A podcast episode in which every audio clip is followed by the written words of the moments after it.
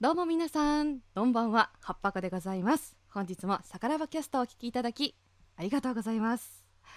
さて、今月はいつものさからば運営メンバーの、あれ、皆さんじゃないなぁと、えー思われているラジオのヘビーリスナーの方々、いらっしゃると思います。えー戸惑わせてしまいまして、ほんとすいません。えー私、えー、はっぱこと申します。日頃は YouTube やスタンド FM にて、お休み前に聞いていただきたい朗読の配信活動をしているんですけれどもいやーもうね私実はあのお酒を飲むのも大好きでして今回は、えー、さからばメンバーでもあるこの私が、えー独断と偏見と経験と妄想の持ち込み企画を用意しまして今月さからばキャストのメインパーソナリティとしてやってまいりました。ありがとうございます。ありがとうございます。えーこの後はお酒のスペシャリストを呼んで一緒にワイワイとお酒トーク楽しんでいきたいと思います。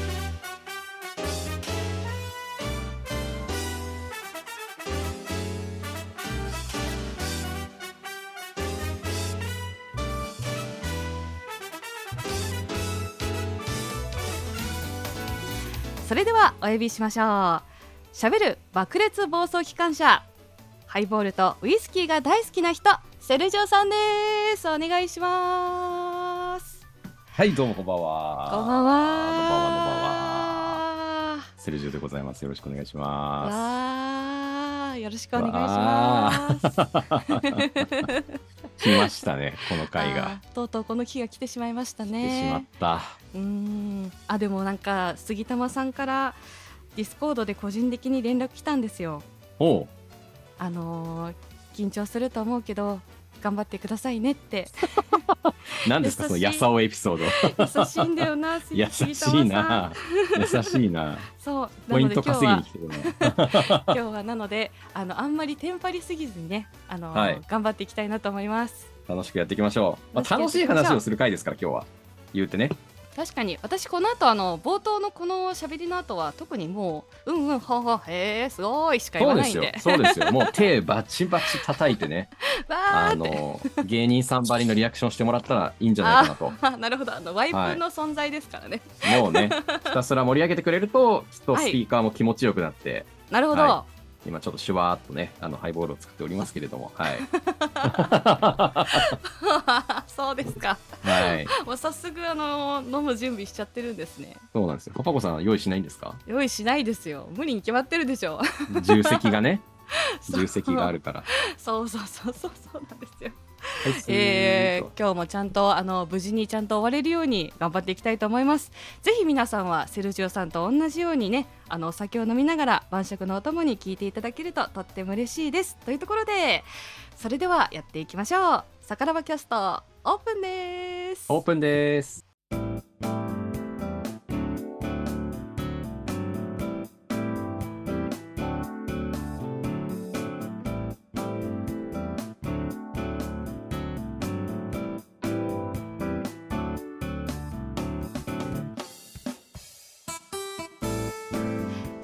さてセルジオさん。はい。今回ですね、はい。あの私が持ち込んだ企画というのはですねお、ズバリさからばトラベル。おー、魚トラベル。そうというのもですねそうあの。もう過去3回踏んでるから。もう一回最後に説明するとまあ最近ねもう流行り病もだんだん落ち着いてきたなーってとこででまあそろそろ旅行に行きたいなっていう人も増えてきてると思うんですよはい。なのででもこうせっかく旅行に行くんならちょっとこうお酒もなんか飲んでみたいなと思うんだけれども、うんうん、うん。じゃあその旅行の中でどうそのお酒のプランっていうのをこう旅行に組み込んでいいからわからないというとこなるほどろで、ね、お酒のスペシャリストのねさからば運営メンバーの皆さんが旅行会社の人になりきり新しいうん。お酒の旅行プランを提案する企画っていうのを持ち込んできました。この会社大丈夫かな？確かに。ちゃんと運営されてるんですかね？多分どうなんだろうな。提案するときはお酒飲まないんじゃないですかね。あ飲んでるかもう。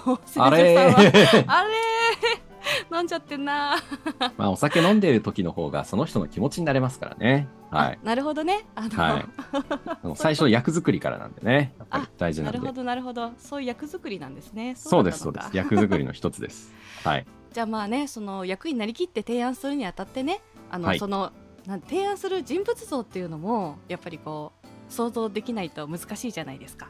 大事ですね、人物そう像。そうそうそう、はいちょっとこうその想像する人物像をちょっと言いますね今から。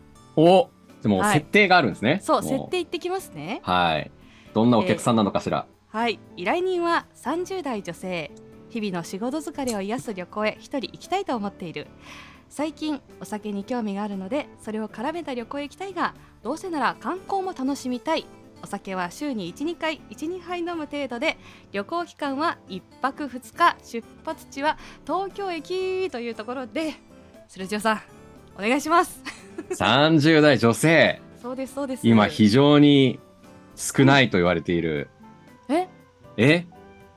少ない？何がですか ?30 代女性ですか。非常に希少なお客様のそうですね。希少なんですか？これは難しいな。難しいの？はい。まあセルジオさん女性じゃないしね前こ回のあゆさんすごかったですよマジっすか？うんあの本当ね女性のね心をねやっぱ同じ女性だからかすごいガシッと掴んだねいい感じでしたよ、うんうんうん、素晴らいしいですねうん。うんうんうんなるほど。これはなかなか、まあ、鳥ですからね、言うて。鳥ですからね。でもセルジオさんよく旅行行くんですよね。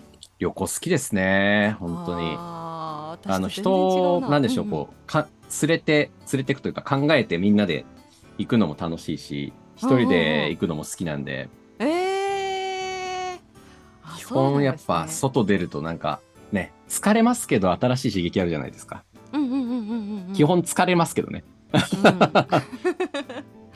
そっか。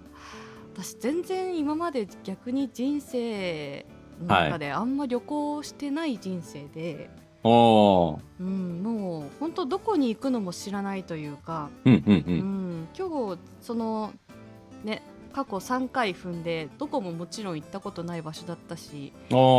ん、じゃああれじゃないですか本当にねはい。学校の修学旅行とかそういうレベルでないと、行った記憶がみたいな感じですか？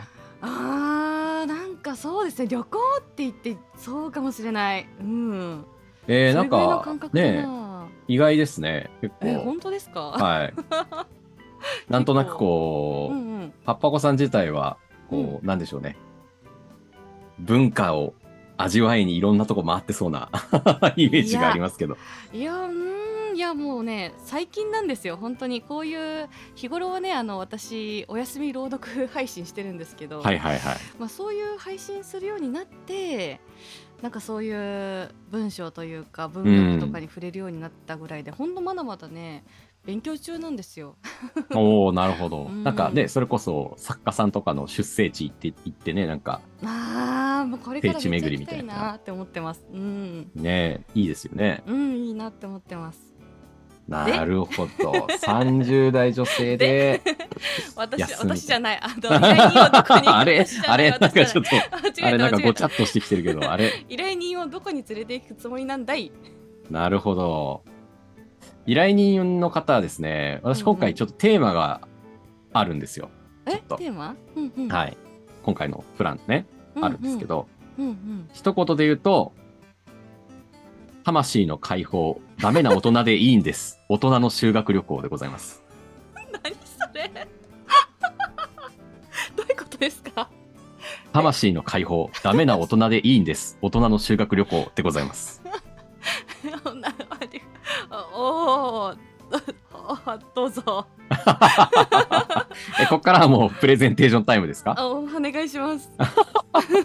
まずですね、うんうんあの、こういう旅行ってうんうん。考えてる時間が一番楽しいって説ありません？えー、そうなんですか？はい。えー、そうなんですよ。考えてる時間が一番楽しいんです。えー、そうなんですか？はい、そうですよ。だから、友達と遊びに行くだったりとか、ね、うんうん何かこう、一緒に誰かと遊びに行くって、どこ行くとか言ってる時間が一番楽しかったりするわけで、ああの、ー前日になるとめちゃくちゃ億劫になるんですよ。行きたくないやだーっつって。あ行ったら終わっちゃいますもんね。そうなんですよ。私も明日何時にどこどこっていうことは何時に起きて何時にシャワー浴びてこれの準備してとかいろいろね考えなきゃいけないじゃないですか。前日もなんかちゃんとそれなりにこうお酒飲みすぎないようにとか準備しなきゃいけない。もうそれでちょっと億劫になっちゃうんですよ大体。へえ。なんか仕事の予定入ってるだけでちょっと億劫になりません？前日とか。あ仕事の予定はね、ですよね。うん。これ実はプライベートもそうなんですよ。もうえー数々の旅行に行き散らかしてきた私はですね大体前日に憂鬱になります。えー、そうなんですか？そういうもんなんですよ。へー。あの急にめんどくさくなるんですよね。へー。いろいろ考えて。もちろん行ったら楽しいんですよ。うんうん。だからあのお風呂入るまでめんどくさいけど入ったら気持ちいいみたいな感じで。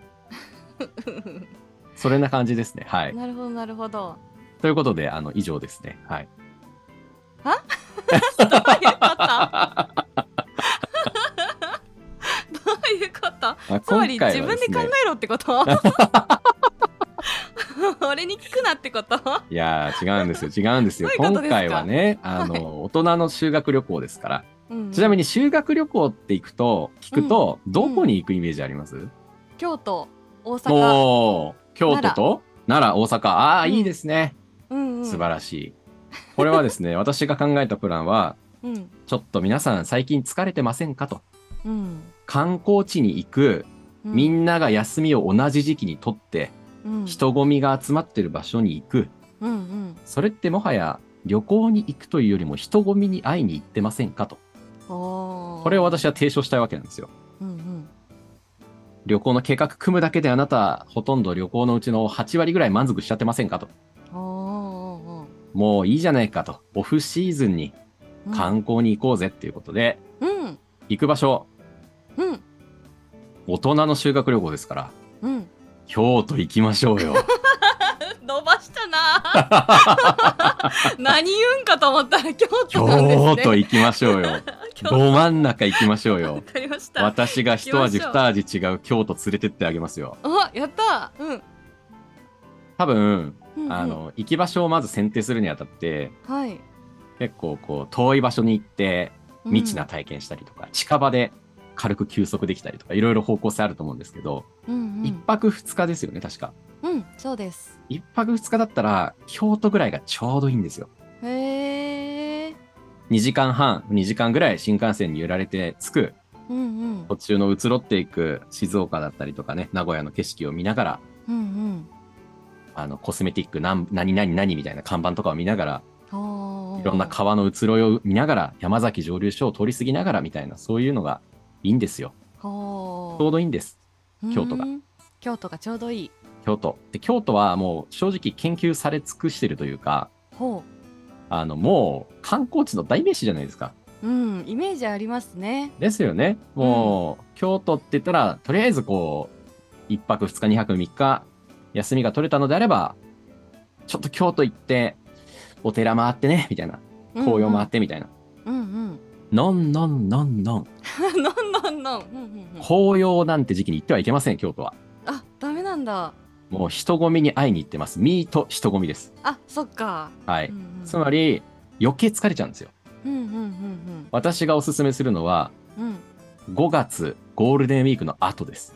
おーなぜなら5月のゴールデンウィークの後はみんな、えーとても気持ちが憂鬱になっておりまして 外に出かけにくくなります。うんうん。そして5月は新緑が綺麗です。うんうんうん。京都はですね紅葉はいわゆるこうなんでしょうねクリスマスシーズンにディズニー行くみたいな感じでほうほもうなんかある程度美しさが担保されているところはあるんですけどほうほうほ新緑の時期こそが京都は綺麗なんですよ。う実は。実はなんです大阪に3年ほど住んでた私から言わせていただきますとほうほ京都は新緑の季節ほど美しいです。うそうなんです。だからあの忙しくなる時期に忙しいところ行っちゃダメなんですよねやっぱね。うん。逆を取っていかなきゃいけないんだな。そうなんですそうなんです、まあ、もちろん紅葉の京都もすっごい綺麗なんですけどうん。なんか期待値が結構なんて言うんでしょうね。まあこんな感じかなみたいな期待値が結構上回りにくいというかまあ写真はよく見てますからね。そうですよね。なんか。清水寺とかああいう。そうなんですよ、うんうん京都っていうとなんとなくこう紅葉が綺麗で清水寺行ってみたいな、うんうんうんうん。あるじゃないですか。ありますね。それはもう味わい尽くされて、もううんうん。骨をしゃぶり尽くされた状態の京都なんですよ。そうなんだ。私がお勧めしたいのは5月の新緑のシーズン。しかも6月以降になるとめちゃくちゃ暑いんですけど、京都って。あーで、5月も暑いんですけど、まだいいかなっていう時期です。あの、盆地ですから、夏は暑く、冬はね、冷気が逃げにくい盆地ですから。聞いたことある。聞いたことあります、うんうんうん。京都ってなんか思い出あります？へえ京都か京都私修学旅行行ったんですよお、行ったんですね。そうで男子たちがまあ木刀を振り回してたそうそうそうそうそうそう。記憶があるかなそうそう。あの、あドラゴンが巻きついた剣買ったりとかね。なんかキーホルダー買ったりとかう。んそういうイメージありましたねなんかセンス買ったりとかね。竜が書いてあるセンスとか。あーなんか買ってる人いたないますよね。うん私はあの自分のお土産なんか写真立て買いましたねええあ、なかなか渋いチョイスですね。うんなんか写真飾れるやと思ってまあもう捨てちゃったんですけどね竜が、竜が巻きついてるやつですか？いや龍巻鹿鹿の絵が描いたあ、京都じゃないですね、むしろそれね。あそっか奈良だ 奈良ですね。奈良の記憶とごっちゃ奈良、奈良ですね、それはね、完全にね奈良。だあの、すごいズうずうしい鹿たちがね、寄ってくる、あそこですね。そうそうそう私奈良京都行ったんですよ。ああ、そうそう、大体京都奈良ですよね。私、うん。中学京都奈良で、あの、高校京都大阪だったんですよ。へえだからもう大体みんな京都は一度は人生で行ってるはずで、うんうん。だからあえて京都に大人になって行ってほしいんですよね。うーん。大人になって見てみたときは、うん。あの、なんでしょうね、ちっちゃい頃に見たスタンドバイミーと大人になって見た時のスタンドバイミーの違いくらい大きいんで、なるほど。はい。全然見え方が違うんで、へえじゃあ、具体的に何をするんだと。うん。おいおいと。そうそう。プランどうすんじゃいと。そうそう。私がお勧めしたいのは、魂の解放、大人の修学旅行ですから、はい。混むところはなるべく避けて、うんうん。自然に触れながら、うんうん。自由に、ちょっと風を感じながら、うん。日々の喧騒を忘れる時間にしたいなと思います。はい大人だから楽しめるプランですねそうなんです。大人、うん子供の時ってなんかとりあえず寺回っとけみたいなのあるじゃないですか。うんうんうんうん寺回ってお土産買っとけみたいな。うんうん大人だからこそ日々の喧騒を忘れるためには、川のせせらぎに耳を澄ませてみたりとか、うんうん美しい新緑に目を向けてみて、なんかその香りを感じてみたりとか、うんそういう時間があると、本来の自分が求めていた癒しの時間に多分すごく近づけると思うんですよ。なんか作られたものじゃなくて、うん。その自然にちょっと身を委ねるというか。はい。じゃあ何をするんだと。そうだからさっきからそれを聞いてるのよ。いつになったら言うの？さっきからずっと聞いて何るのよ。をするんだいと。何をするんですか、あそんな、もうど真ん中京都にストレートのボール放り投げて京都に行こうってもんなららどんなプランなんじゃいと。く だから早く場所を行って。まずとりあえずですね、えー京都ちょっと朝早い集合になりますのと、あとはちょっとスニーカーのほどをね、ご準備いただいて、わかりました。はい、歩きます、そこそこ。歩きます。はい、はい。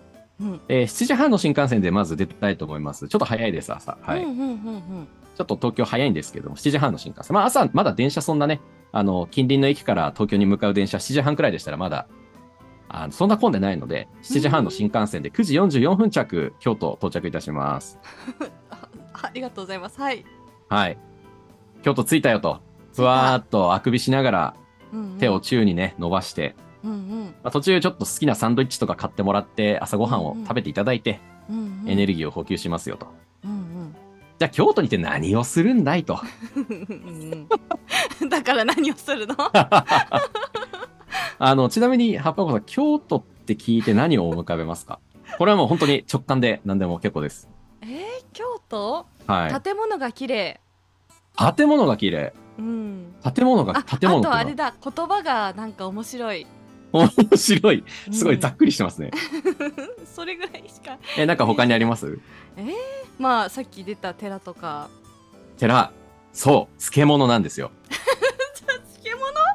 そうはいなんですか、京都と聞いたら漬物なんですよ。さすが分かってらっしゃいますね。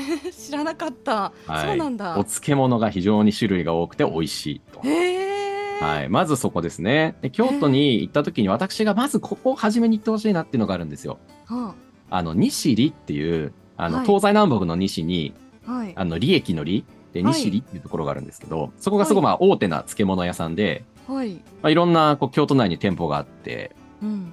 そこのですね、本店の方に行きますと、うん。なんと、漬物と白ワインをペアリングできるというサービスがあるんですね。えー、漬物と漬物白ワイン。と白ワインと思ったはそこのあなた。いはい。思いました これがですね、素晴らしく合うんですよ。さっぱりしたこう大根のね、お漬物だったりとか、いろんな種類のお漬物を綺麗に持っていただいて、は西里本店入りますよ。1階にはお漬物がずらっと売ってます。あいろんな箱にこうずらずらずらっとね、もう冷やされた美味しそうなお漬物がパックに入って、並んで、でいらっしゃいませ。お漬物が美味しいですか？はい何のお漬物が美味しいんですか？私はやっぱ大根がおすすめですかね。あ、うん。さっき出た大根。大根はやっぱう んシャキッとした食感とね、うんうん。あの酸味がいいですから非常に。うん確か大に根のお漬物美味しいいですね。うんうんうんなんかしば漬けとかそういういろいろ有名なね、ちょっとこう、うん。ありますけど、私は大根が一番いいですかね。はい。うんでそこの1階を越えて2階に行くとですね、事前予約なんですけど、うんうん。あの個室が用意されてですね、うんそこの中で丸テーブルがポンって置いてあって、うん。そこにお漬物とうん。白ワインのボトルが1本置いてあるんですよ。えボトル一本置いてあるんですか？ボトル1本置いてあるんです。えすごい。それをですね、はい。あの、もう好きにお飲みいただいて、召召し上がっていただいて、で、もちろん全部飲み切る必要もないので、うんうんうんうん。これ私行った時に本当確か事前予約で無料で行けたんですよ。えー、すごい。多分変わってないとは思いますけど、お漬物が結構ね、何種類も本当にたくさん用意されてて、だからちょっとこう、移動してきて、移動するだけでちょっと疲れるじゃないですか。はい。それの疲れをシャキッとした、そして酸味がキュッと効いたお漬物をつまみながら、うんうん。白ワインを流し込むと。あー5月だと風も心地いいですしね。心地いいんですよ。で、白ワインのこのスッキリとした酸酸味とフルーティーさを味わって、まあそんなにたくさんね、あの、泥酔するほどまでは飲まずに、軽く味わっていただいて、なるほど。まずは、お漬物と白ワインです。きりとスタートいただくという流れでございます。なるほどスタート切ったわけですねそうなんです。ここでスタートして、うんあ、なんかちょっと心地よい風と、少しほろ酔い加減でいいなーってなりながら、うんうんうんうんそこからですね、あの、京都はバスとタクシーたくさんありますんで、ほうほうほうほここは全力でタクシーを使ってください。はうい。タクシー使うんですねタクシーを使ってください。いなぜなら、あの、大人の休日クラブですからあ、そっかそっか人が多いところに行ってはいけないんですよ。なるほどストレスをためないっていう旅なんで、うんうんうんもうそもそもお昼、もう午前中ですね。午前中、10時ぐらいからその西里の漬物パーティーをして、まあ、罪な時間ですよ。うーん罪な時間を味わう。うんうんそして、電車に乗ると人が多い。観光客たくさんいる。うんそれだけでストレスですから。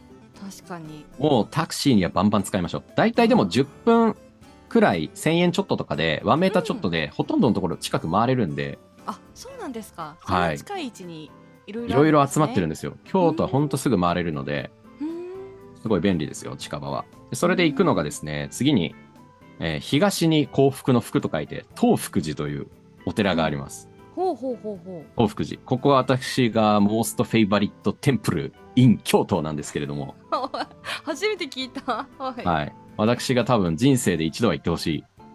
えー寺かなとそんなにあの、スケール感がいいんですよね。結構大きいんですよ。建物が、伽藍っていうそのいわゆる、その神、あの、お寺とかにある建物自体がすごく結構スケール感が大きくてですね、あの入るだけでなんかちょっとこう、爽やかな風を感じるというか、いいんですよね。なんかこう、非日常感をまず味わえるので、清水寺とか金閣寺とかもいいんだけれども、うんうん。あえてちょっと、京都駅から意外と近いんだけれども、10分ぐらいでタクシーで行けるんですけど、うん。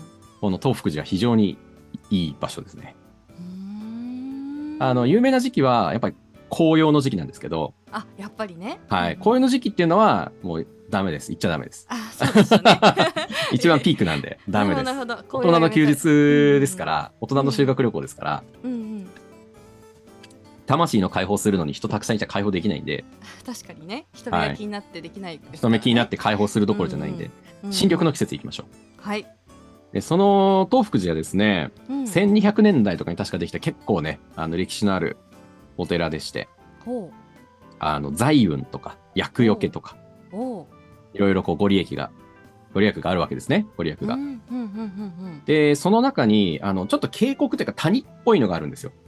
なんかね、ちょ谷っと、あのー川が、一筋の川が流れている渓谷っぽいのがあって、そこの上に橋がかかってるんですね。うんでその橋がね、すごく綺麗で、あの、うん三つ、ガウン橋、通天橋、円月橋だったかなっていう三つの橋がかかってる有名なところがあって、その通天橋、通天閣の通天ですね。天に通ると書いて通天。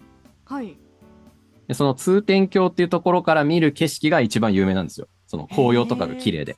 へえなんかちょっと神秘的なんですよね。あの昔のこう平安時代とかをなんか思わせるような、あの少しこう盛り上がった橋になってて、なんか下がこうガランと開いたですね、渓谷っぽくなってて、うんうんその渓谷からちょっとこう川のせせらぎの音もちょっと聞こえてくるみたいな感じで。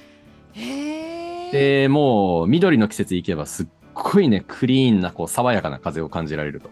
あー橋が三つもあるってすごいですねそうなんですよ。そうなんですよでそこの東福寺が結構私はおすすめスポットで、うんうん。あの、もうそこに行くだけでなんかマイナスイオンバチコリ効いちゃってるみたいな感じですね。へえああそういう場所なんですね。そうなんですよ。で、なんか、あの、オフシーズンとかに行くと結構空いてるので、あんまりこう、うんうん。周りの目を気にせずゆっくり回れるというか、まあ、お写真ゆっくり楽しんでもらって、1時間くらいあれば十分見られるくらいですし、うんうん。すっごくなんかあの、大人の、いわゆるこう、有名どころの金閣寺とか、うん。あの、清水もすごくいいんだけれども、あえてそういうところじゃなくて、しかも紅葉のシーズンじゃなくて外していくっていう、あーこの楽しみですね。はい。うんうんうんそれで言っていただくと、その、なんていうのかな、あの、新緑の美しい空気感の素晴らしさというか、うん風の心地よさが感じられて、そこに行くだけでなんか体温がちょっと1、2度下がるかなみたいな。へずーっと。1、2度下がると結構危ないですけど、確かに。結構、結構危ないですけど。確かに危ないですね、はい。私ふーんとか言っててなんか何もイメージ出てなかったんですけど。確かに12度下がるとやばいですね。結構危ないんで、危ない。36度の人が34度になっちゃうんでね。確かに確かに。まあ、本当にそこの、なんていうか、なんて言うんでしょうね、こう特別に歴史とかストーリーが分からなくて、行っただけでなんかすごいこう、あ、ちょっとなんかいつもの感じと違うなって感じられる、その、スケールの大きさだったりとか、うん風の気持ちよさだったりとか、まあこれは本当にやっぱ夏に入る前に行っていただくのがいいと思います。通天橋っていうところがね、すごく綺麗なので、そこでお写真撮っていただいたり、まあちょっと周りの自然を感じたりとか、緑の匂いを感じたりとか、それだけでもすっごい大人の休日を味わえるんじゃないかなと思います。癒しですね確かに癒しです。めちゃくちゃ癒しです。うんここは本当におすすめですね。東福寺はすごくいいところですね。あうんんまりそんな有名じゃないかもしれないですけど、初めて聞きました。東福寺はすごいいいところですよ。うん。で東福寺でなんだかこうちょっと整ったような感覚に陥りながらうん。ですね、そこからちょっと10分くらい坂道を下って歩いていきますとですね、うん。ああ、なんかお腹が空いたなぁと。ほうほうほうほう。あーなんかお腹空いたなぁ漬物食べてワイン飲んで、だいたい、あ、11時半ぐらいから東福寺行って、あ、もう気づいたら12時半くらいかって言ってうんうん。行くんですよ。でそうするとですね、私が京都一おすすめなとんかつ屋さんがあるんですね。とんかつ屋さん？いいですね、はい。京都っていうと何だと思います？美味しいご飯。え？と京都美味しいご飯？はい。なんだろう。何がイメージなんかかあります？パッて浮かぶの。えー、京都ってなんだろう？ご飯ですか？はい。全く思いつかない。なんだろう。なんかこう和っぽい感じで。あー抹茶とかね。でもごああ、飯じゃないしな。とんかつですね。はい。とんかつ。初めて聞きましたよ。まあ、とんかつなんですよ。美味しいとんかつ屋さんがですね、この近くに、10分ぐらい歩くと、あの、ちょっとね、あんまりちょっと言いたくないんですけど、あんまりちょっと言いたくないんですけどね。店名はね、ちょっと言いたくないんですけど、はい。うん。ええ。どこですか？あの、ガンチさんというですね、とんかつガンチさんという、あの、すごいね、渋い、あの、ちょっと寡黙な店主さんがやってるとんかつ屋さんがあるんですよね。ここがね、何が美味しいかというと、うん白味噌の豚汁がうまいんですよ。一緒に出てくる。そっち？これがね、びっくりするほど美味しいんです。ええ白めちゃくちゃ美味しいんですよ。へーとんかつ美味しいは、もう、ね、言ったら、もう、そのお店の味ですから美味しいわけですよ。ああ当たり前衣だとも、カルッ、カルッとサクサクで、カルッとサクサク。シシャリじゃないですよ。カルッ、カルッなんですよ。ちょっと薄めの衣で、カッとね、食べられて美味しいんですけど、まず初めに感動するのが、出てくる一緒のお味噌汁ですね。まあ、豚汁か。これが、まず色がちょっと、あの、見た目、あの、シチューみたいな色なんですよね。ホワイトクリームシチュー。ー白い色で出てくるんですよ。で最初、なんだろうって思って、はいつつって吸ってみると、うんこの、肉のちょっと旨味と、はい。白味噌の甘みと、ちょっとはい。クリーミーな感じの余韻が、はなんだこれはっていう美味しさなんですよね。正直他のところでは食べたことない美味しさでした。えそんなに美味しいんだ。もうこの白味噌の豚汁だけでも食べてほしい。えー、ととんかつ食べずに？とんかつ食べずに、え。ー、そんなに美味しいんだ。この白味噌の豚汁はですね、本当にもう生涯忘れないぐらい美味しい味でしたね。このガンチさんは結構、なんかしょ、なんていうか、住宅街、ちょっと一本道入った住宅街に、ちょんってある、一見分かりにくい、あの、とんかつ屋さんなんですけど、うんうん。でね、ちょっとこう、パッと入ったら、こう、寡黙なマスター、まあ、大将がいてですね、うんうん。テーブル、あの、カウンター席が、まあ、10席もないくらいですね。この字型というか、L 字型に並んでて、うんうん。で、よっしゃいっつって、2名ですって言うと、どうぞって感じで案内されて。で最後に、大きにっつって渋い声で言われるんですよ。大きに本場の大きに本場みたいの大きにが聞けちゃうっていう、それだけでね。聞いたことない本場のもう大きにね、本場の大きに聞けますから。はい。えー、いいな量産型大きにじゃないんですよ。量産型じゃないです。ガチモンです。ガチモンです。ガチモン聞いてみしかもたいなやっぱりこう、ね、あの、和服を着てる女性から大きにって言われるとなんかすごい柔らかくて、ちょっと妖艶な感じがしていいんだけども、ああいう渋い大将が言う大きにはあいいんですよ。ーあー想像するだけでめっちゃいいなもう、これだけで大満足です。だからもうそこに行ったら、とりあえず、とんかつ定食みたいに頼んでもらったら、まあ、ヒレだったりとかね、ロースだったりとかあるんですけど、うんそこに一緒に出てくる、その、豚汁が美味しい。うーんまあ、お味噌汁って言ったらいいのかな。まあ、お味噌汁ですね。うんうんうんこれがもう抜群に美味しいんで、おかわりしたいぐらいですね。でそこでまあ、ちょっとね、うんうん。あの、とんかつですから、まあ、ちょっと恵比寿、恵比寿の瓶があるんで、そこに恵比寿のビール飲んでもらったりとかして、そこでも？してもいいですし、はい。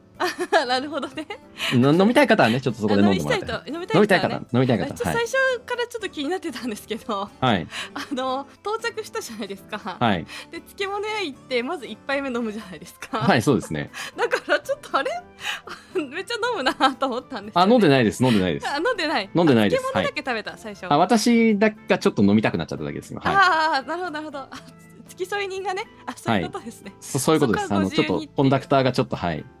ちょっとコンダクト、はい。ちょっとしてます。そこはちょっとご自由にって感じなんです、ねまあ、最初のワインはちょっと軽くね、うんうん味わっていただいて、あ、美味しいなーってなって。ね、はい。漬物とワインだと合わせる機会ないからなそうなんですよ。そこでまあちょっと、お酒そんなにたくさん飲む方ではないっていうところだったんで、うんまあちょっと、あ、お酒とワインと漬物がちょっと興味あるなって感じで味わっていただければよくて。うんそれすごい興味あるな。で、東福寺に行く間にだんだんお酒飲みたい欲が高まっていく可能性もありますんで、そうかな。で、まあ、そのとんかつガンチさんに行っていただいて、えその超美味しい豚汁、お味噌汁ととんかつを平らげていただいて、うん衣がね、すごく軽いので、あんま重たくないんですよね。うんうんカルカルって言ってましたもんね。カルカルなんで、はい。うんうんで、そこでちょっと食べて、ああ、美味しかったなと。美味しかはい。ったな、幸せだったなと幸せだったなと。うんうんじゃあ、さて、この後どうするかと。今、時刻はだいたい、おー、2時手前か。うーー、なんか甘いのを食べてもいいな。あ確かになんか揚げ物を食べて、ちょっとなんか甘い、え、京都って抹茶とかもあるしな、みたいな。うんうん、うん、なんと、そこからですね、数十メーター先に、お大谷園茶穂という、あの、お店がありましてですね。うんうん。まあ、ここも本当にね、美味しい抹茶ソフトクリームとか、抹茶パフェとか、うんうんうんうん。はい。あとはまあ本当にお抹茶飲めたりとか、うんうんうんあとアイス抹茶オレが飲めたりとか。だからその時のちょっとお腹の具合で、うんまあもう自由に選んでくださいよと。どれに行くかね選べばいいと、い、いですねそこはですね、あのタクシーの運転手さん、地元のタクシーの運転手さんとかがよく修学旅行生を連れてくるぐらいすごい人気なところで、へえここ行っときなっつって抹茶ソフトをあの食べて、修学旅行生たちがそこに寄っていくわけですよ。へえここもまあ美味しいんですよね。抹茶ソフト濃厚で。いいな食後のデザートはやっぱ欲しいですよね欲しいですよね。あ、なんかちょっとうんうんうんね、とんかつとビールやって、あ、なんか、あビール飲むんだやっぱり。あビール飲んでるとかわかんないです。わかんないです。この方がね、ちょっとそんな週1、2くらいですから、そうそうそうそう。週1、2くらいなんでね。もうそこで終了しちゃうよ。とついつい私がちょっとの乗り移っちゃうんだけれども。私が乗り移っちゃってるんですね。そういうことそこでね、その大谷園茶舗行ってもららって、うんうん。大谷園茶舗でちょっと休憩してもいいですし、うんうん。あ、なんかちょっと歩きたいなーってなりますと、そこからなんとたった10分、お。たった10分で、もう私がもう京都一おすすめなうん。33軒堂がございますから。三十三軒堂？33軒堂って見たことあります？え何ですか？三十三軒堂って ?33 軒堂って1001体の千手観音像がずらーって並んでる、めちゃくちゃ神秘的なところなんですよ。あ観音様が並んでるんですか？観音様が並んで、は千手観音が1001体ずらっと並んでて、ああのーまあ、なんかその建物の構造で、確かなんか柱の数で仕切られた間が33軒あって、33軒堂って言われてるみたいな、確かそんな感じだったと思うんですけど、詳しい。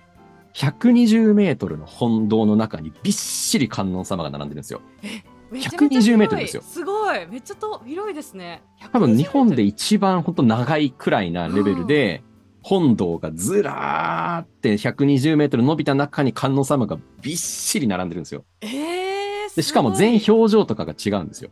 へえでここはですね、なんかすごい有名な話で、あの、嘘か本当かわかんないですけど、すごい、あの、もう、悪名高き不良たちをそこに連れてったら、不良たちが涙を流したと言われるぐらいですね。すごく神秘的で静寂の空間なんですよ。へえ本当にでも、私も何回も行きましたけど、33軒堂は。毎回行くたびになんかその空気の感じとか、うん。その千手観音が並んでるその観音様の表情がなんか違う感じがして、なんかその、ふっとね、あの、心が軽くなるというか、神秘的な場所なんですよね。だからもしちょっと歩きたいなっていう場合は、そこから北にね、ちょっと進んでもらうと10分くらいで33軒堂行けますんで、全然歩けるな。全然歩けます、全然歩けます。だからお腹も満たされて、うん。まあまあ、ちょっとね、あの、スイーツ食べたければ、その、大谷園茶舗さん行ってもらって、うんで、その33軒堂はその先にあるんで、そんなに行ったり来たりならないと。うんうん北に進んでもらって、大谷園茶舗があって、そのさらに先に33軒堂が歩いて10分くらいなんで、うんうん全然回れるよって感じですね。うーん。いいこのですね33軒堂はいいですよ。もうみんな一言も喋らないんですよね。本当になんか見入っちゃって。あシーンって感じなんですねそうなんです。本当にこう、ガランとした大きな、あの、本堂の中に、うんうんもう足元が木の木張りのね、床をギシギシっと言わせながら歩いて、うんで、当然観音様には手が触れられないように柵があって、もう目の前にでも本当に千一体の観音様が並んでて、大きさも表情も全部違うと。うんなんかそんなにこう、宗教だったりとかそういうものに興味があるとか、お寺とかそういう興味があるないに関わらず、なんかこう飲まれるんですよね。ぐっと息を飲んでしまう。空間にに飲まれると。まあこういうちょっと文化にも触れていただくっていうのはやっぱ京都の面白さでもあると思うんで、そうですね東福寺だったり、うん33軒堂だったりとか、そのあたりでパッと回れるところで言うと、すごくアクセスのいいところなんで、とてもいいんじゃないかなと思います。いいですねはい。ここら辺でちょっとなんか幸福感を高めていく作戦ですね。うんうんうんうんはい。あまりこう人がごちゃっと多いところとか、歩く、大変暑いとかじゃなくて、うんそこそこな距離感で回れる。まあ結局はやっぱり旅行って歩くし移動するし疲れるじゃないですか。そうですねだから、移動中に疲れちゃうとか旅行中に疲れちゃうっていうのをなるべく削減して、うんうんまあちょっとエコに回っていこうじゃないかと。ちょっとちょっといいですか？失礼しまはいしたはい。これ失礼しましたこれまだあの夕方なってないですよね？あ、これ昼ですね、まだ。はいこ。れ昼ちょっと失礼しましたもうちょっとあの短くいこうあ、ペース。30あ、ハイペース。分喋ってるハイペース。もうねこれ30分経ってまだ昼なのにちょっとねあれ？喋りすぎですよじゃあちょっと、あの、ちょっちょっととハイボール飲んでペース上げてきます。ちょっとハイボール飲んでいただいてちょっと一はい回ハイボール飲んでもらって、さあどうぞよいしょ。さあどうぞ。すで、えっと京都に着くまでの話でしたっけ？すごいな本当に。一人でよくこんな喋れるな。それだけ京都愛が深いんでね、本当に。そういうことか。うん。いやでも伝わってきますよすごく好きなんだなって、うん。いやこれで、まあ、大体33限度を見ていただいて、夕方の、今、大谷園茶舗2時ぐらいに出てるんで、まあ、多分、3時、4時くらいには終わってるだろうと。うんうんまあ、ちょっと歩いたし疲れたなっていうことで、まあ、早速タクシー乗りましょう。んう。もうバンバンタクシー使いましょう。はいタクシーを。使いましょう、うん。で、タクシーで10分ぐらい、あの、うん。行きますとですね、うん。あの、京都のですね、有名なあの、四条河原町という、あの、本当にこう、綺麗な鴨川っていう大きな川が流れてるんですけど、ほそこおそらく一番綺麗に見れるであろうという四条河原町っていうところがあってですね、うほう。ほで京都ってあの、いわゆる5番みたいに、全部こう、ね、目が分かれて、全部こう、縦横縦横で道が、名前がついてて、うああ5番みたいに1条、2条、3条、4条みたいな感じになってるわけですよ。それ名探偵コナンでそうですのクロスロードで知ってるそうです、そうです。なんとか何条、なんとか何条って言ってたあれです。あの、俺たちのカズハが歌ってたやつ。ああれたちのカズハが歌ってたやつだああすごいイメージつきましたそうなんですよ。ううでその四条っていうのが、まあ、その4番目の道っていう感じですよね、ざっくり言うと。なるほど4番目の道。で四条河原町っていう、まあ、その、ね、地下鉄、地下鉄というか、まあ、阪急電車の駅があって、でそこら辺が結構飲食店とか百貨店だったりとか、あうん。の、すごくお店も多くてですね、三条とか四条のあたりって、結構人も多いんですけど、そこから、あのーじゃあ、どこに行くんだ？もう建物は人いっぱいだし、カフェに行っても人いっぱいだしと。大人のね、魂の解放ですから、あそうだったそうだった、うんうん、川行こうぜっていう話なんですよ。ああ童心に帰ってね。はい。あの、川に入るわけじゃないですよ。うんうん。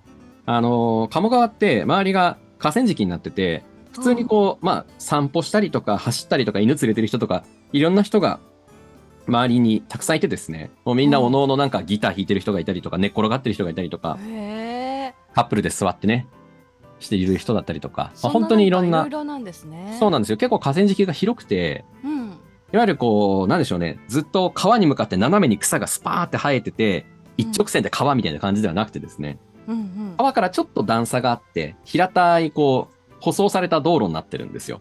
うん道路って言っても、あの、なんでしょうね、車が通る道路とかとは違って、本当に、あの、通行人だけが通るような草がちょっと生えてて、まあ、川の横をずっと、もうかなり広いですけどね、歩けるような感じになってると。うんうんうん。で、そこの川を眺めながら座って休むっていうのが一番京都の贅沢なやす楽しみ方なんですよね。ああ休む時間ね。はい。何をするじゃなくて。はい。これ私だったら缶ハイボール買って飲んじゃうんですけど、ここで？ここではい。もさらに飲んじゃうんですか、まあ本当は、本当は、その、本当？本当はその方がお酒好きだったら、あの、三条だったかな？の近くのローソンがあるんですけど、そのローソンでハイボールを買って、なるほど。あの、鴨川に座ってですね、うん。鴨川のせせらぎとこの音を聞きながら、やってくる、あの、赤霊とか、詐欺とかうんうん、カモとかを眺めながらハイボールを飲むっていうのが、一番こう人生を謳歌してる瞬間だなと思うんですよね。なるほどね。これはねう、ん。最高ですよ。もう無になれるんですよね。そういう時間ないからな。ないじゃないですか。やっぱゆっくりこう、休むとか、うんうん。なんかこう何も考えないみたいなことってなかなか難しいんだけれども、難しい。むしろ今日のメインイベントは鴨川でぐだるっていう。ああそれがメインだったのか。でもしお酒ちょっともういいかなっていう方は、そのローソンの目の前にスタバがあるんで、スタバでコーヒー買ってもらって、ああコーヒー買って、で、本読むでもいいですよ。あそれいいですねはい。あの、うんうん川の近くに目の前に腰掛けて風を感じながら、なあのうん川の音を感じながら、うんハイボール飲んでもいいし、うんうんコーヒー飲んでもいいし、うんうんこの時間がなんか、こう、なんでしょうね。日常の喧騒を忘れられる素晴らしい時間なんじゃないかなと思います。ああいいですねもう30分くらいまったりしてください。そういう時間なかなか取れないですから。確かになうんでそして大体ちょっと日が落ちてきますよと。うんうんうん。うんまあ5時くらいまでゆっくりして、ああ、なんかそろそろ日落ちてきそうだなーってなって、うんうん。ちょっとお腹空いてきたなとなってきますよね。確かにそうですね。まあ、昼とんかつ食べて、ちょっと抹茶アイス食べて、ちょっと歩いて、汗もかいたし、うんうん。で、川で涼んで、さーて、ご飯食べ行くかっていう時に、うん。うんそこからですね、歩いてほんと5分もしないくらいのところにですね、私が京都で一番おすすめな、お。あの、宮野菜のお店があってですね、え何ですか？宮野菜でございます。宮菜野菜を煮ております。えー、のお店えそうなんですよ珍しいですね京野菜のはい宮野菜がはい超美味しく食べられるところがあるんですよ。予約全然取れないぐらい人気なんですけど、あそうなんですか？隠れ家です。早めに予約した方がいいです。本当に。えあの、隠れ家的なお店で階段上がっていくと、あの、吹き抜けがあって2階建ての建物で、木造、もうなんか木を基調にした感じで、カウンター席がバーって混ざって、ー、はあはあ鬼会っていうお店なんですけどね。鬼会っていうお店なんですか？鬼会っていうお店なんですけど、ここがですね、私は多分、もう京都でいろんなご飯食べた中でも、未だに忘れられない、本当に美味しい野菜の店なんですよ。えー、なかなかなくないですか？ないですね。全然ない。初めて。そんななんか野菜にいるってえー、大根ぐらいしか思いつかないな。ですよね。なんかね、うん。大根があったりとか、うん。ね、ちょっとこう、ね。煮物系だったりとかありますけど、でで、根菜類とか。うんうん。ここの鬼会はですね、ちょっとレベルが違いますね、正直。もう、違うんだ。まず、料理は置いといて、置いといて？従業員の方の対応が神です。あそれは嬉しいですね。もう、東京から出てきて、うん。ワイン飲んで漬物つまんで、ちょっと歩いて東福寺待って、ああ、もうなんか今日疲れたな、でもだいぶ楽しんだなっていう時に、あの、うん。元気のいい、すっごい爽やかな対応の従業員さんたち。あーそれ大事、もうそれだけで元気もらえるんですよね。元気になる、その、お客さんはだけじゃなくて、うん。スタッフ同士の対応が気持ちいいんですよ。誰々2階のお客様はあの何番テーブルどれぐらい出てるって、まだこれ出てます。ああ、じゃあ分かった、ありがとうって、あーいい料理を出す注文注文のタイミングとかをうん細かく共有してるんですよ。あす素晴らしい。もうそれが素晴らしいのと、あと雰囲気がすごいいいですね。なんかあのー昔ながらの木造の銭湯みたいな感じの、なんかこう、なんて言うんでしょうね、ちょっと旅館っぽいというか、あの、1階も濃い、すごいあの深い茶色のカウンター席で、その上に階段があってですね、もう吹き抜けなんで上のお客さんとかも見えるんですよね。あはいーあのちょっと湯屋っぽい感じというか、千と千尋の。ちょっと開放的な感じなんですよ。で、まあ、そのカウンターの中にですね、超大きな鍋があって、うんうんその大きな鍋の中で仕切りがあって、うんうんその仕切りの中にドバッと大量の京野菜が煮込まれてるんですよ。いろんなものが入ってるんだ。はい。椎茸とかごぼうだったり、ああああ。もういろんな野菜がもうおでんみたいな感じで煮込まれてて。へえこれはね、美味しいですよ。他のメニューもめちゃくちゃ美味しいんで、うんうんうん。あの、いわゆるこう、ちょっとね、あの、牛カツだったりとか、うんうんうんなんかこう、ローストビーフっぽい感じだったりとか、いわゆるこう、ちょっと若い人が好きそうな感じのもたくさんあるんですけど、うん。まあ、まずその煮野菜がね、本当に、やっぱ体にも優しい。うんうん旅の疲れを癒してくれる。あーなんかそういう京都とか優しい味のイメージありますしねそうなんですようん。京野菜が食べられるってだけでなんかちょっとテンション上がるじゃないですか。うん噂の京野菜ね噂の京野菜ですよ。噂の京野菜か食べたことないな噂の京野菜をダイレクトアタックで食べれるわけですから。なるほどなそれで魂の解放するとそうです。なるべくこう、混まない場所、人と被らないところを選び続けた。うん私は今、人予約人気困難店の鬼会に来てると。うんうん。そこで、お酒飲んでもいいし、飲まなくてもいいし、カクテルもね、いろいろあったりとか、カクテルもあるんですか？カクテルとかも出してますし、ドリンクのの種類もすごい多いので、あ無理にそのお酒飲まなくてもいいかなっていう感じで、まあ本当に野菜の本当にあの甘みとお出汁の美味しさを存分に味わっていただいて、へえいいですねこれが5時からオープンなんで、もうオープン、オープン時間から行きましょう。5時から。はい5時から、空いてる時間に5時から6時50分までの1時間50分コースですんで、ちょっと行ってもらって、はい早めにご飯食べましょう。美味しく。はい。はい美味しくね、うんで、あー、なんか、美味しかったな。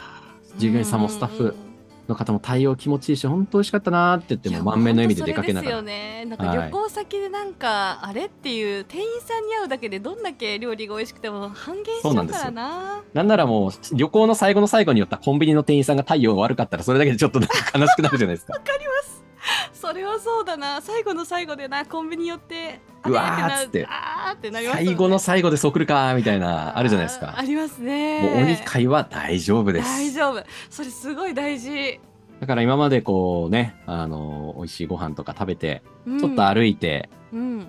文化に触れて、京都いいとこだな、つって。いいとこだな。で、最後にお二回ですよ。ここうんで最高のホスピタリティと最高の美味しい京野菜を味わって帰りましょうと優し。さに包まれると優しさに包まれながらと。はい。うんうんうんで、出ます。出ます今時間はだいたい19時ぐらいですね。ああ、なんか、あまあ帰るにはちょっと早いし、なんかなーっていう時にですね、さっき、うんうんどこからこのお二階に移ってきましたっけ？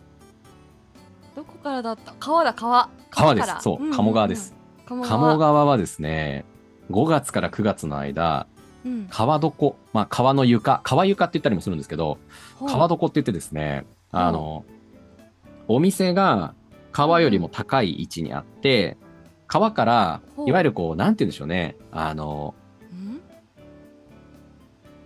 お店から、うん。こう、ちょっと飛び出したベランダみたいな感じで、はい。川床っていう川を見下ろしてお酒が飲めたりご飯が食べられたりできるっていう、あの、スペースができるんですよ。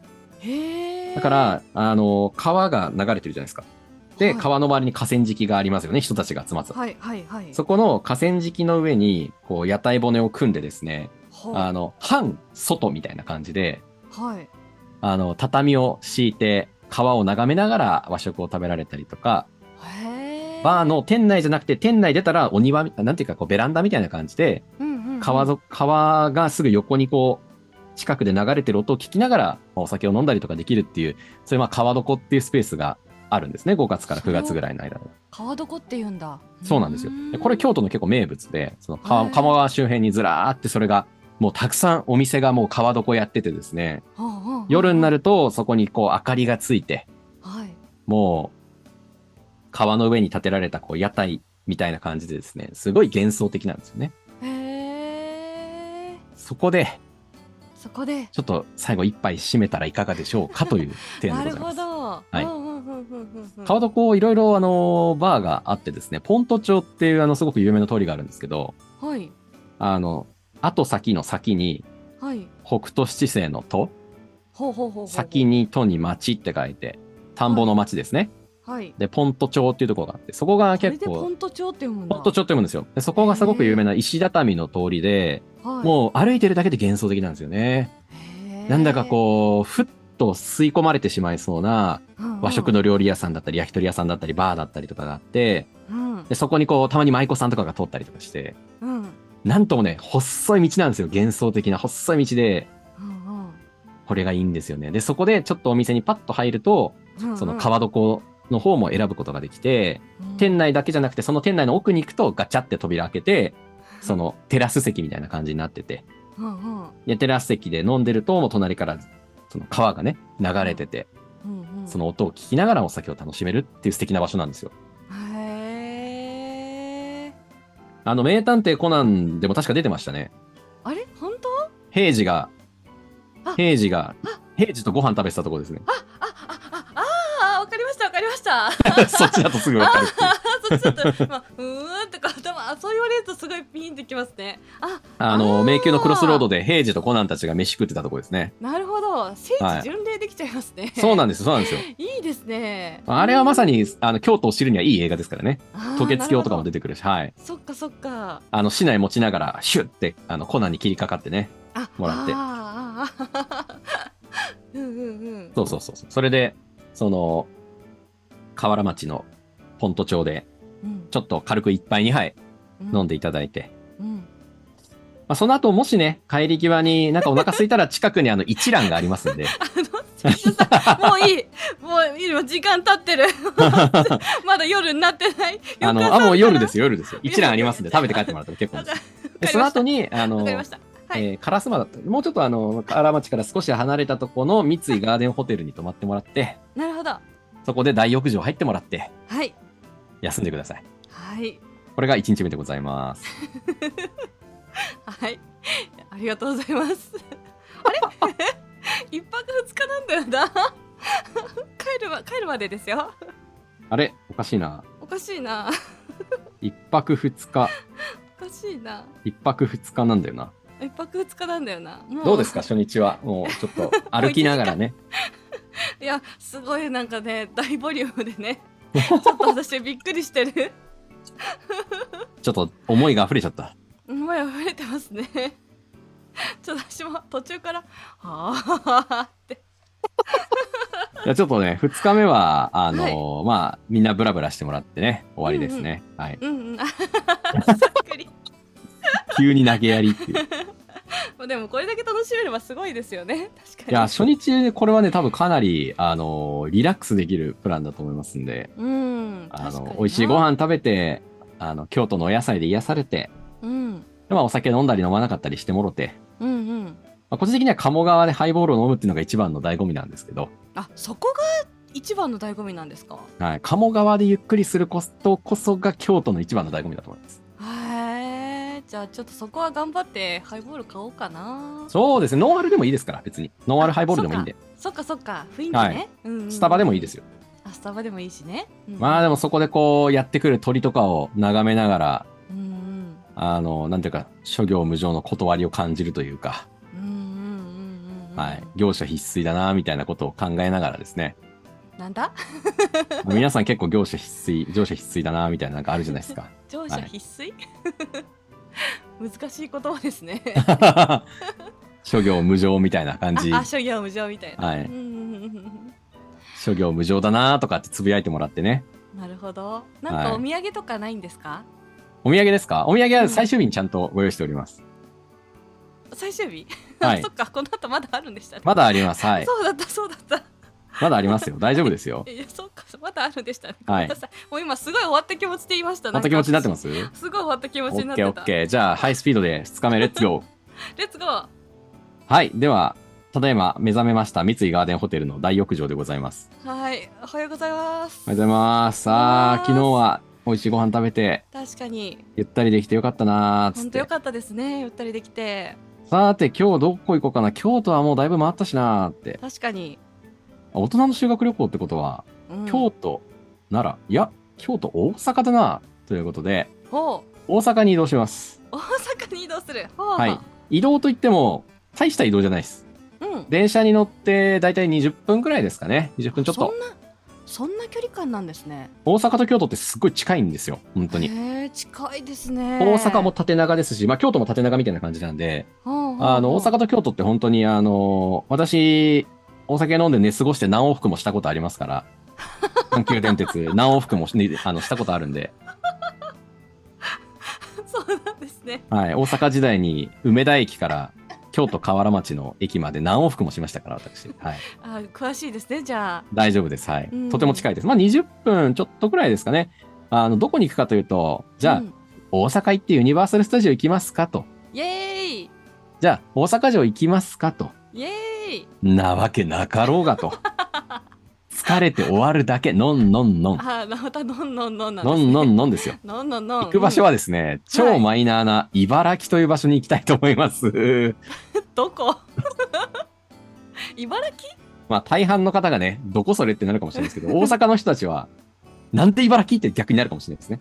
あえー、そういうまあ場所私が実は昔、はい、あの、よくよく住んでですね、遊んでた、あの、ゆかりの地というか、私の第二の故郷といっても過言ではないのが茨城市でございます。えー、そんな場所なんだ茨城って、あの、はい茨、茨城の、茨城のはい茨にはい木なんですよ。えまんまってことですか？あ、そうです。本当に茨に木です。茨城ですね。こっちは茨城なんですよ。ちょっと茨城県の方は茨城なんですけど、はいこっちは茨城です。点々ついてる 点々ついてる方はい。点々ついてる方です。なるほど、で茨城駅にですね、あの、私が大阪で一番うまいんじゃないかなっていう喫茶店があるんですよ。えここのですね、V8 っていうお店が茨城駅 JR、阪急と JR っていう2つの路線があるんですけど、JR 駅の方で降りていただいて、ー、はいでまずね、あの、河原町からタクシーでピュってもう5分ぐらい、5分10分ぐらいで京都駅着きますから、うんうんそれで JR 茨城駅に降りていただいたら V8 っていうね、あの、最強の喫茶店があるんですよ。最強の喫茶店 最強の喫茶店があるんですけど、うんうんうんここでぜひね、あの、なめこおろしハンバーグ定食もしくは、デミグラスソースハンバーグ定食を食べていただけたらなと思っております。えー、なめこおろし美味しそここのですね、ハンバーグは天下一品ですね。うへえてか、まずご飯が全部美味しいです。本当に。喫茶店というよりは、もうご飯がめちゃくちゃ美味しいコーヒーが飲める場所って感じです。ええ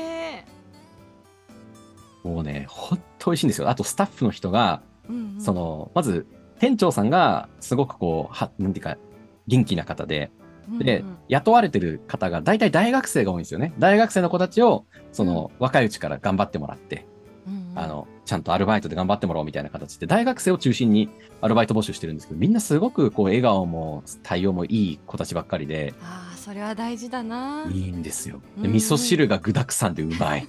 出た味噌汁はい、サラダももりもりで美味しい。えー、そうなんですね。サラダもりもりにドレッシングがついてくるんですけど、ドレッシングがボトルでポンって一本渡されるんですよ。え？ちょっとね、醤油ベースのドレッシングで酸味が効いてて、これを振ってですね、あのはい。好きなだけかけていいんですけど、これがまあ美味しいんですよ。あーいいですね。美味しそう。美味しいんですよ。で、そしてお箸もちょっと丸みがかって掴みやすいお箸になってるんですよね。あーたまに痛い箸ありますもんねありますよ。ねちょっとデコボコした丸い形の箸なんですよ。ああいいですねはい。そこでハンバーグ定食、お米もね、つぶつぶで美味しいんですよ。米が粒立ってて美味しいんですよ。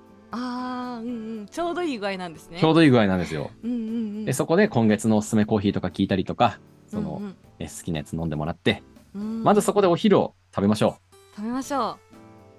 おすすめはやっぱハンバーグ定食ですけど、前、うん前あったんですけど、ローストビーフ丼とか、なんかね、いろいろあるんですよね、種類う、がね結。構いろいろありますね喫ま、本当か、あの、カレーもあるし、本当にいろんな種類があって、すごいそこの V8 では絶対ご飯食べた方がいいですね。大阪行ったらどこでご飯、美味しいとこあるったら私は V8 って言います、逆に。梅田とかじゃない茨城。まで行って茨城まで行ってくれと。あ茨城かいや、茨城ですね、茨あ城。茨城茨城は、えっ、と、あの、大阪と京都の間なんですよ。あそうなんですねはい。だから京都からの方が割と近いっちゃ近いですね。あそういう位置関係なんですね京都より大阪って感じですうん。京都、あの、いわゆる大阪ってなんか、コテコテの南の感じのね、ああいうところじゃなくて、ちょっと京都寄りの北なんで、全然また雰囲気違うんですよね。へえで、そこでハンバーグ定食食べて、あと美味しいのがスイートポテトですね。スイートポテト？あめっちゃ美味しいんですよ。ーめっちゃ好きですわあ本当ですか？めっちゃ美味しいですよ。へーそこで、ちょっと、まあ、別腹別腹とかって言いながらスイートポテトを 食べてうんうん帰るんですよ。そしたらもう店長さんが、ありがとうございましたっつってめっちゃ元気で送り出してくれるんで。素敵でなんとですね、この V8 の目の前が山屋なんですよ。山屋山屋って 何ですか？酒屋さんがあるんですね。はあはあはああの、私はいつもそこで V8 でご飯食べて山屋でウイスキー3つ持って帰ってたんですけど、山屋ってあの全国チェーンの酒屋さんなんですか？し山屋って行ったことないんですよ。あ、本当ですか？どうだろう、ん。なんかよく山屋山屋って聞きます山屋ありますね。大阪にあるし、都内もあるし、あそうなんだ。多分いろんなとこにはあると思いますけどね。全国かどうかわかんないですけどね、確かに。ね。山屋がね、超でっかい山屋と、あの、100均がセットになった山屋があるんで、ほう。そこでね、あの、もうウイスキー3つ持って帰ったらいいと思います。レースビー持って帰る。あそれはね、多分この方はされないと思いますけれども。あでもなんかお土産欲しいですからねそうですね。ちょっと重いけどね。重いけどねちょっ。と重いですけどね じゃああ、お腹満たされたお腹いっぱいってなったら、その後ですね、なんかちょっとこう、ゆっくり休める場所に行きたいなっていう。なんか、やっぱご飯食べた後眠くなるしっていう。確かにな実はですね、茨城市にですね、茨城市に、はいあの、大人100円のプラネタリウムがあるんですよ。えー、ネタリウム大人子供100円50円、大人100円。安っ。激安大丈夫かっていうレベルの、あの、歩いえてー。ちょっと10分もしないくらいのとこに、茨城市の、あれどっちだっけ？茨城市だっけ？どっちだか忘れちゃいましたけど、茨城市の、うん茨城だな。茨城市の、その、市の施設の天井、天井じゃない、なんていうんだ、一番最上階にはい。プラネタリウムがついてて、はい。なんか本当に、ちっちゃいプラネタリウムなんですけど、20人くらいでこう座るみたいな、円形に座るみたいなちっちゃいプラネタリウムなんですけど、うんプラネタリウムってなかなか行かなくないですか？行かない私なんか子供の時になんか行ったかもな、みたいな。うんまさにだからあえて行くんですよ。なるほどねなぜなら、大大人の修学旅行だからです。それだそれなんですよ。あえて非日常を低コストで味わう。昼からお酒を飲んだっていいじゃないか。確かにね川でぐだぐだしたっていいじゃないかと。確かになでプラネタリウム見て、これけ、ちょっと結構クオリティ高いんですよ。あそうなんですか？結構クオリティ高くて、ちゃんとしてる。なんか、あの、音声で解説入ってくるみたいな。あちゃんとあるんですねあるんですよこの星は、みたいな、なんか、言ってくるんですよ。ありそうありそう夏の大三角形でそうなんですよ。あの、サソリ座というのは、みたいな、なんかこう、ね、あるんですよ。うん説明してくれるんですよ。へえこれは戦っている星座です、みたいな、なんか、あるんですよ。でそのプラネタリウムで、まあ寝てもいいし、別に。うんうんなかなかちょっとね、そういう、カフェとかで寝るのはさすがに気が引けますけど、プラネタリウムだったら寝てもいいじゃないですか。寝てもいいですよ、寝てもいいですよ。と。だからもうね、あの、ハンバーグも食べて、スイートポテト食べて、ああ、なんか、ああ、お腹いっぱいってなったら、プラネタリウムで休みましょうよ、じゃあ。確かに。そこで寝よ二日目はですね、めちゃくちゃ体に優しい、あの、うん癒しの旅行でございますんで、うあいいですねはい。旅行って疲れるんで、旅行中に回復しちゃおうぜっていうのが二日目のコンセプトです。なるほどなるほどはい。じゃあ大体その、お昼過ぎてプラネタリウム見て、ああ、お楽しかったな、終わったな、と。うんうんさあ、この後どうするかですよ。この後の極楽の時間を楽しむためにですね、ほうあの、歩いて川を散歩します。うんうんうんまた川？どんだけ川好きなんですか？あのですね、その茨城のとこに、うん。阪急の方に商店街、古い商店街があって、うんもうめっちゃ人情味ある商店街で、うん。なんかコロッケのお店があったりとか、うん。あのね、子供たちが小銭で払って立ち食いそば食ってたりとか、なんか焼き鳥屋さんがあったりとか、すっごい人情味のある、なんかカラフルなレンガの床がこう敷き詰められたようなアはーケードの商店街があるんですよ。茨城、茨城の方に。いへーそんないい商店街があるんですねでそうなんですよ。そこで、うんあの、コロッケとですね、たこ焼きとかちょっと買っていただいて、好きに。うんうんああーそうだねお酒来たからなはい。で、川でちょっと、あの、まあ、お酒飲まなくてもいいですけど、ええ、うんええ。ちょっと散歩まだあの。一杯も飲んでないから今日は。あ、そうそうです。まだいっぱい飲んでないんで。まだ。飲んでない、うんうんうん。はい。あの、やっぱり、ダメな大人でいいじゃないっていうのがコンセプトですから、確かに。商店街に売ってるおばちゃんとかが売ってるような、こう、美味しいコロッケとか、うんうん。美味しい豆腐屋さんとかもあるんで、そういうところで、あの、ね、あの、ガンも買ったりとか、うんさつま揚げ買ったりとか、うん。テイクアウトでなんかいろいろバサッと買ってですね、大人買いして、うんうん。川までテクテク歩いていくんですよ。うん。うんで、相川っていうですね、はあ。の、私がよくそこで走ってた川があるんですけど、走ってた川があってですね、あの、絶妙にしなびれてていいんですよ。あそうなんですね。絶妙にしなびれてていいんですよ。しなびれてるんですしなびれてるんですよ。別に何があるわけでもないし、うんうんうん。本当にただ川と河川敷で走ってる人がいたりとか、ベンチチ座ってビール飲んでるおじさんがいたりとか、また自由な川なんですね。そうなんですよ。なんかちょっとこち亀風情があるというか、うんうんそこをこうスタスタ歩いてるとなんかあの、電車が走る高架下のところの壁にテニスのボール打ちつけて練習してる人がいたりとか、うんなんか日陰のところでトランペット吹いて演奏してる人がいたりとか、そんな人もいるんですか？練習してる人とかいるんですよ、ギター弾いたりとか。そういうなんか日常の中に溶け込んで、さもうん。自分も大阪に暮らしてるかのごとく振る舞って、なるほど。ちょっとあの、散歩してですね、ちょっと汗をかきましょうよと。ああで、じゃあ、散歩した先に何があるんだいっていうところで言うと、うん。その先にですね、あの、極楽湯っていうスーパー銭湯があるんですね。極楽湯。はい。ほう。ここでもうたっぷり汗流して、あの、や癒されてきてください。あー いいですね。そろそろ温泉入りたいなって思ってました。あ、思ってました。そうなんですよ。思ってた。うんやっぱりこう、初日はいろいろ歩いて食べたりして、で2日目はどっちかというと癒しのコースなんで、うんうんうん。時間も忘れて、日常の喧騒も忘れて、うん。どこぞとわからない茨城という街の川を歩いてたどり着いた先には、極楽湯という、あの、スーパー銭湯があるんですよ。あそうなんですね、はい。へえここもね、結構サウナもしっかりしてますし、露天もあるし、あの、電気風呂みたいなのもビリビリするやつもあるしで、結構しっかりしてるんですよね。で、そこで、まあ、おっちゃん、おばちゃんたちに囲まれながら、うんうんさも地元民になったかのようにお風呂入ってきて、気持ちよくなりましょうよ。私ここの人ですよって顔して、ね、そうです、そうです、そうです。で、そこで、ああ、気持ちよかった。極楽湯最高だな、つって。ああ最高ですねで、歩いたってことは、なんかこう、汗が出るわけじゃないですか。まあまあまで汗が出て、さらにお風呂入って汗が出て、あまあまあまあな、なんか足りないと思いません、水分足りないですね。水分となんか足りなくないですか？水分となんか？はい。体内から汗が出るってことは、塩塩塩あ、そうです、そうです。塩分が足りないんですよね。塩分足りない。ここでですね、はい。テクテクとまた茨城の駅の方に戻って、は戻っていく途中に、あの、川端康成ロードっていうところがあって、あへえあの川端康成さんが出生した場所っていうのが実はこの茨城、茨城なんですけど、あそうなんですか？そうなんですよ。なんで川端康成さんの資料館とかもあるので、まあもし行きたいときはね、それも行ってもらったらいいんですが、川端康成ロードを歩きながら、ゆったりとね、ほんと人通りの少ない、もう静かな公園の道を涼い、す涼しい風に当たりながら帰っていくわけですよ。うん。うんでそして、あ、塩分足りないなと。塩分足りないな。足りないなってなったらですね、茨城市駅という阪急電車の近くの駅に、うんあの、うろこっていうラーメン屋さんがあるんですね。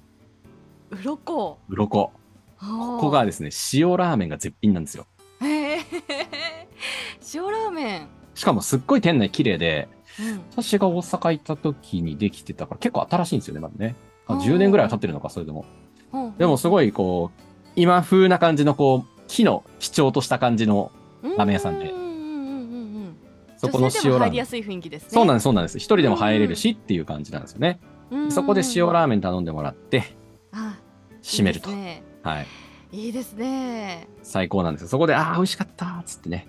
あの、ほ本当に美味しい塩ラーメン。ちょっと中太縮れ麺くらいな縮れ麺なんで、うんそこで味わってもらって、うんうんじゃあもうそろそろ帰る準備ですよと。うんうんうんうんそこから茨城駅から京都までブイーンと、まあ、20分ぐらい電車で揺られて、あーなんか新幹線までまだちょっと時間あるなーって、そうなんですね。1時間くらいあるなーと、ああそうなるんだ、はい、うううあるんですよ。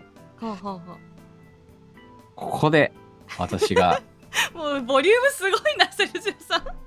最後にお勧めしたいのがですね、はいお願いします。あの、京都おもてなし工事っていう、まあ、いわゆる飲食店の連なってるところが駅中にあるんですけど、はいそこに京ダイニング八条っていう、まあ、レストランがあるんですよ。はいそこで、あの、プレミアムモルツのハーフハーフを飲んでいただいてですね。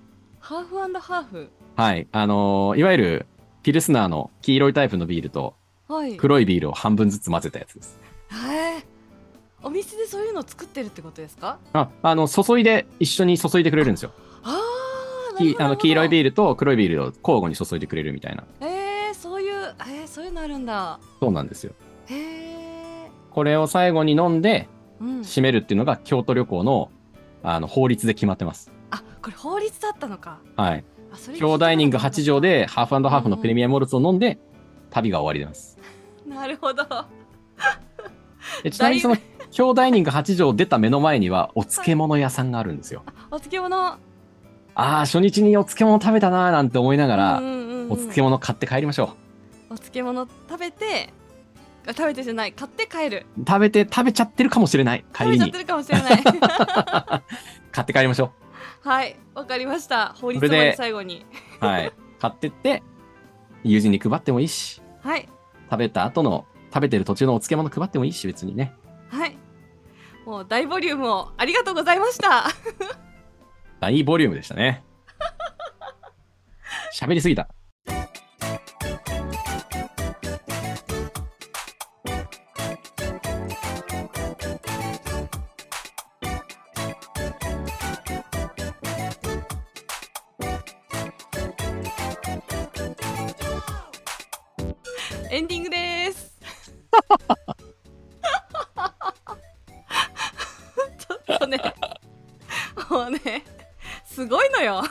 ばいやばい。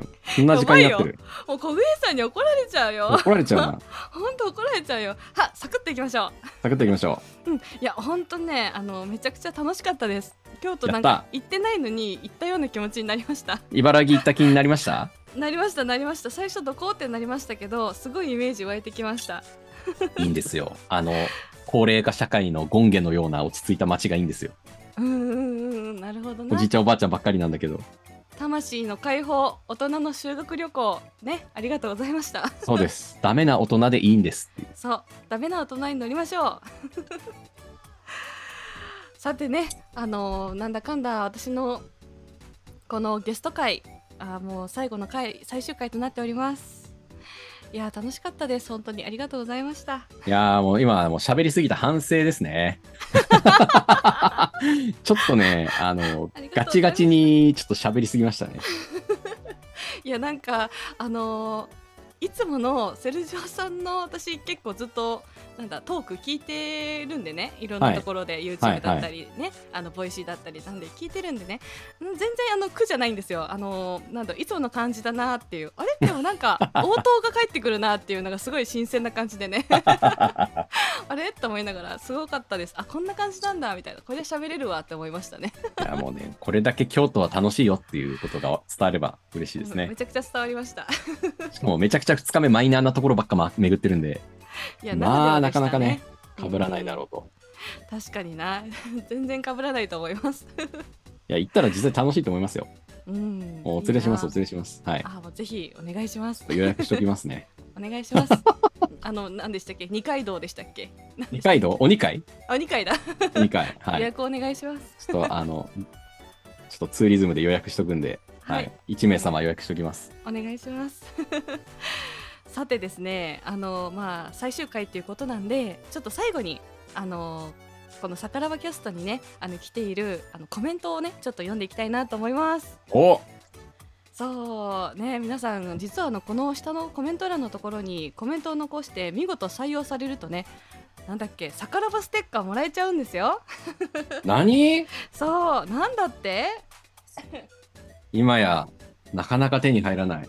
さからばステッカーですよ。ぜひ皆さんあのゲットするためにもコメントを残してってください。今回その幸運なさからばステッカーのゲットできる幸運な人を紹介していきたいと思います。イエーイ。イエーイ。YK さんからです。イエーイ。今月ははっぱこさんなんですね。金曜日かと思いました。この内容確かに興味がありました。宿泊先を指定した、えー各地のバージョンも聞いてみたいですとのことで、えー今回のさからばトラベル杉玉編より、えーコメントいただきました。ありがとうございます。イエーイ。ありがとう YK さん。そうね。あの指定するパターンも大事かもしれないですね。あー、例えば、九州でとか。そうそうそう。やっぱあのなんだろうな。得意分野だと 1時間尺喋っちゃう人もいるからあ、そうなんですね。そうどれだろうな。1時間も喋ってする人1時間喋るってすごいですね。すごいですよ。自分のターンになってね1時間ずっと喋り続けちゃうんだから。愛がすごい。1時間弱で収めようと思ってたのに全然収まんないんだから。すごいな。すっごい人がいたもんですね。だからあんまりこうなんだろうな。みんなが知らない場所にこうあえてみんなで調べてこれがいいんじゃないかって言い合うみたいなねああ、確かに確かに確かに。みんなの知識をね、持ち寄って。持ち寄って最高のプランにするみたいなあえず鴨川でハイボール飲むは入れましょう。それは大事なんですねやっぱりあそれ大事です。一番大事です。はい。なるほど魂の解放ですから。確かにね そうですね いや本当にありがとうございました ちょっとぐったりしとるじゃないですか。いやねあのさすがの杉玉さんに聞いてましたすごいよってあの喋りが止まらないよって言って あこういうことなんだってすごいそう染ですよ。体力がね、半端ないですからうんね。すごい喋りの体力だと思います本当にいやー、楽しくなっちゃって。いや本当にありがとうございましたよしそれではですねあの最後にですねあの桜庭ですよ桜庭あそう桜庭皆さんここまで聞いている方こんな1時間も喋ってるのにまさか入ってない人はね 逆にすごいっすよね。どういうモチベーションで聞いてくれてるんだろうっていう。ここまで聞いてる人はね絶対入ってると思うんですけどまあ やばいですよ。一応あの。そう一応説明させてください。あのーこのねさからばキャストの、えースペシャリスト、えーお酒のすごい詳しい人を4人で運営しているさからばというコミュニティがあります。えーディスコードというアプリの中にそのえっ、とさからばという、えーコミュニティがありますので下の概要欄のところに招待リンクがありますからそこからぴょんと飛んでぜひさからばの、えーご参加もお待ちしております。よろしくお願いしイます。ェイイェイイェイイェイ。それでは皆さん今回は本当にありがとうございました。終わっちゃうのか。終わっちゃうよ。私の私の回は終わっちゃうよ。わっちゃうのか。またいつか来たいな。アンコール、アンコール。アンコール。アンコール。アンコール。ぜひいただけたらまた来るかもしれませんので下のこねところにコメントでアンコールと、メント欄に書いてくれよな。アンコールとお願いしますそれでは皆さんまた次回のさからばキャストでお会いしましょう今日も良い家飲みライフをまたうわ、つさねまたね。バイバーイバイバイ。